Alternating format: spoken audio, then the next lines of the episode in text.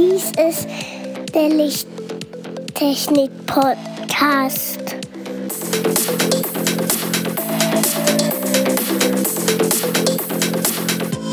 Das beste Licht für deinen Bedarf.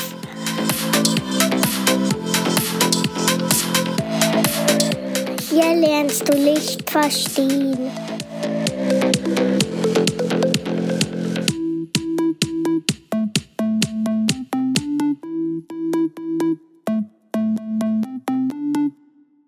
Willkommen zum Lichttechnik-Podcast, Folge 52.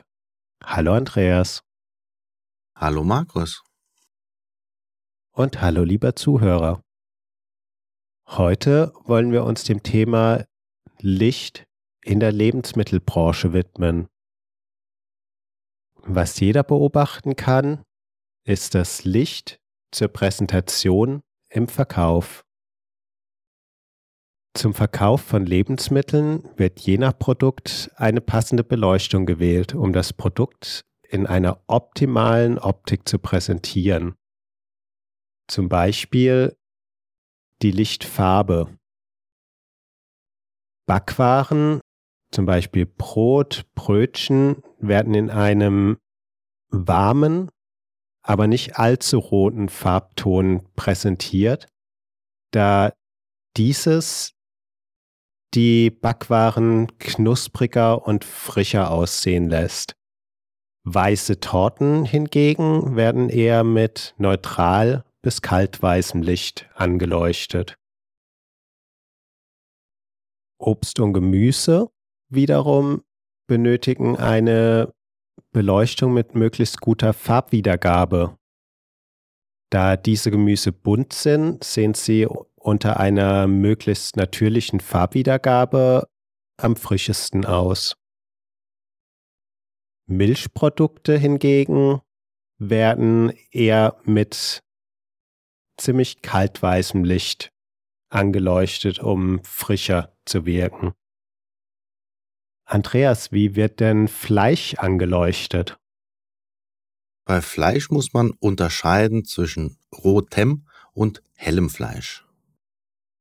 Rotes Fleisch wie Rindfleisch, Lamm, Schwein, auch die Innereien oder vom Vogel Strauß und roter Fisch wirken unter warmem Licht leicht rötlich und sehen auch sehr saftig unter diesem Farbspektrum aus und natürlich auch sehr frisch. Helles Fleisch wie Hähnchen, Pute, heller Fisch werden unter kaltem weißem Licht optimaler dargestellt und auch präsentiert. Das andere, was jeder beobachten kann, ist die Lichtverteilung. Und zwar, wenn du mal drauf achtest, wenn du in einen Laden reingehst, dann ist der Eingangsbereich meist extrem hell ausgeleuchtet, eine helle, gleichmäßige Beleuchtung. Kommt man dann in die Gänge von den Regalen, sind die Regale recht hell ausgeleuchtet, die Gänge selbst sind etwas dunkler. Wenn man dann in den Bereich der Angebotswaren kommt, dann werden Produkte, die besonders promotet werden, angestrahlt mit einem Spotlight und andere Produkte, ähnliche Produkte, die man vielleicht nicht so ganz wahrnehmen soll, werden dann eher in den Schatten gerückt und damit in den Hintergrund. Und wenn man durch den Laden durch ist und zur Kasse geht, dann ist wieder eine sehr helle, gleichmäßige Beleuchtung wie am Eingang. Teilweise ist es ja auch der gleiche Bereich, je nach Laden. Und je nach Werbebudget werden halt die Produkte dementsprechend auch extra hervorgehoben, dass man auch an denen wirklich nicht vorbeilaufen kann. Genau. Nicht nur Licht macht da was aus, auch irgendwelche Geräusche oder auch mit geruchsintensiven Werbemöglichkeiten auch beeinflusst. Also können wir zusammenfassend sagen, dass Licht die Lebensmittel beeinflussen tut. Ja, aber Licht beeinflusst nicht nur den Verkauf der Lebensmittel, sondern Licht beeinflusst auch die Lebensmittel selbst. Und zwar lässt Sonnenlicht oder kurzwelliges blaues bis UV-Licht Milch in kurzer Zeit ihren Geschmack verlieren. Das kann man testen, indem man ein Glas oder eine Schale Milch einfach mal im Sommer in die Sonne stellt, da eine Weile stehen lässt und dann die Milch trinkt. Die wird dann relativ geschmackslos wässrig schmecken. Denn das Sonnenlicht zerstört das Riboflavin, was auch unter Vitamin B2 bekannt ist. Außerdem zerstört Sonnenlicht auch Karotine. Die Karotine kannst du natürlich auch durch Lebensmittel wieder zu dir nehmen, wie Karotten, Paprika oder ähnliche Sachen. Korrekt. Und wenn du diese Lebensmittel zubereitet hast und in kleine Stücke geschnitten hast, dann ist oftmals dein Schneidebrettchen verfärbt. Und diese Verfärbung kriegst du zwar mit Spülen nicht weg, aber wenn sie dich stört, leg dein Brettchen einfach mal auch wieder im Sommer in die Sonne. Innerhalb kurzer Zeit werden die Flecken deutlich heller und verschwinden mit der Zeit sogar komplett. Das gleiche Phänomen kann man mit heller Wäsche beobachten. Wenn du Wäsche hast, die Flecken hat von zum Beispiel Obst oder was auch immer, und du diese Flecken in die Sonne hängst, dann verblassen die meisten. Außer natürlich, es ist eine Farbe. Ja, bei Blaukraut habe ich immer so meine Probleme. Das ist sehr schwer rauszubekommen. Kannst du auch mal ausprobieren, in die Sonne zu hängen? Ja, Sonnenlicht hat ja generell mit hohem UV-Anteil bleichende Wirkung auf alles, was man so reinhalten tut. Eben. Ebenso zersetzt das Sonnenlicht bzw. UV-Licht Öle. Und zwar vorwiegend ungesättigte Fettsäuren werden dazu angeregt, mit dem Luftsauerstoff zu reagieren. Auch das kannst du wieder sehr einfach beobachten, indem du ein Leinöl nimmst und das starkem UV-Licht aussetzt. Wenn du das dem starken UV-Licht aussetzt, dann wird das Leinöl, das darauf besonders empfindlich ist, mit der Zeit ausgehärtet bzw. es verfestigt sich einfach. Ein anderes Phänomen, wenn du Brause frisch ansetzt und diese mit UV-Licht anstrahlst, dann kann man eine kurze Zeit eine Fluoreszenz beobachten. Die lässt allerdings auch recht bald nach, weil auch die wieder durch das Riboflavin entsteht und dann recht bald zersetzt wird.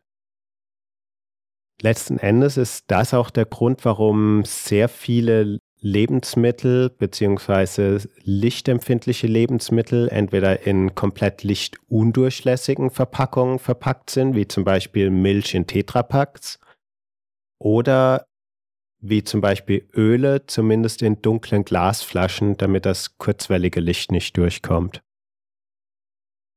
Aber es gibt ja auch noch weitere Dinge, die durch Licht zerstört werden können. Also einige Vitamine, Vitamin A, das Retinol, Vitamin B, wie vorhin genannt, das Vitamin B2, die Vitamine B6, Pyridoxin, das B12-Cobalamin, das Vitamin C, die Ascorbinsäure, Vitamin D, Calciferol, das Vitamin E Tocopherol und Vitamin K Phylokinon. Aber kommen wir mal zu den positiveren Eigenschaften, wofür man das Licht in der Lebensmittelproduktion verwenden kann. Das erste, was mir da einfällt, ist in Gewächshäusern, um Pflanzen schneller wachsen zu lassen und reifen zu lassen. Denn mit der passenden Wellenlänge kann man die Pflanzen und die Früchte maßgeblich beeinflussen. Das haben wir in der Folge 49 schon behandelt. Darum hör doch einfach mal die Folge 49 nochmal an. Um Lebensmittel auch haltbarer zu machen und auch zu desinfizieren, wird UV-Strahlungsdesinfektion für die Lebensmittel sehr häufig eingesetzt. Auch bei der Getränkeherstellung, während der Verarbeitung, Lagerung, Verpackung und dem Transport. Die Vorteile sind auch dadurch, dass man sehr wenig Chemie oder gar keine Chemie mehr benötigt, um etwas zu desinfizieren. Meist wird eine UV-Strahlungsdesinfektion mit Hochdruck, Entladungslampen oder auch Niederdruckröhren realisiert. Die Nahrungsmitteloberflächenkontamination kann unmittelbar vor der Verpackung der Lebensmittel ebenfalls mit UV-Licht verringert bzw. beseitigt werden in einem sogenannten Dekontaminationstunnel. Dort findet eine UV-Oberflächendekontamination der Lebensmittel statt. Und dadurch werden Mikroben und Pilzsporen zerstört. Hierdurch kann sich dann kein Schimmel mehr bilden, solange die Verpackung nicht geöffnet wurde. Meist wird diese Prozedur bei Fleisch, Brot, Backwaren, Hartkäse, Eier, Salate, Nüsse, Fisch, Obst und Gemüse angewandt. Auch Oberflächen von Nahrungsmittelverarbeitungsanlagen müssen desinfiziert werden. Meist werden Lebensmittel auf unsauberen Oberflächen der Maschinen verunreinigt.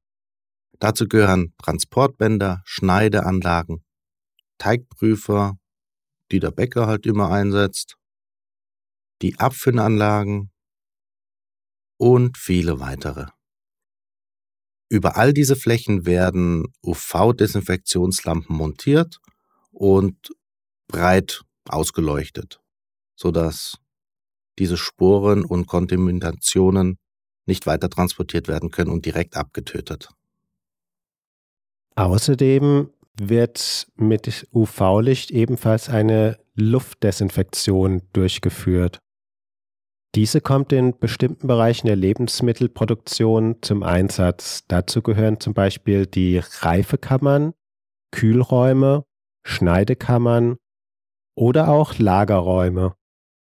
Da die Lebensmittel längere Zeit oft an einem Ort gelagert sind, wird hier sehr darauf geachtet, dass sich über die Luft keine Verunreinigungen auf die Lebensmittel ablagern können. Und zu guter Letzt die Verpackung selbst. Muss auch darauf geachtet werden, dass diese keimfrei sind, werden dementsprechend auch über Licht dekontaminiert und dazu gehören die Kisten, Kartons, die Flaschen oder die dazugehörigen Deckel. Und besonders bei Wiederverwendung, bei Recycling muss auf eine gute Reinigung und Desinfektion geachtet werden.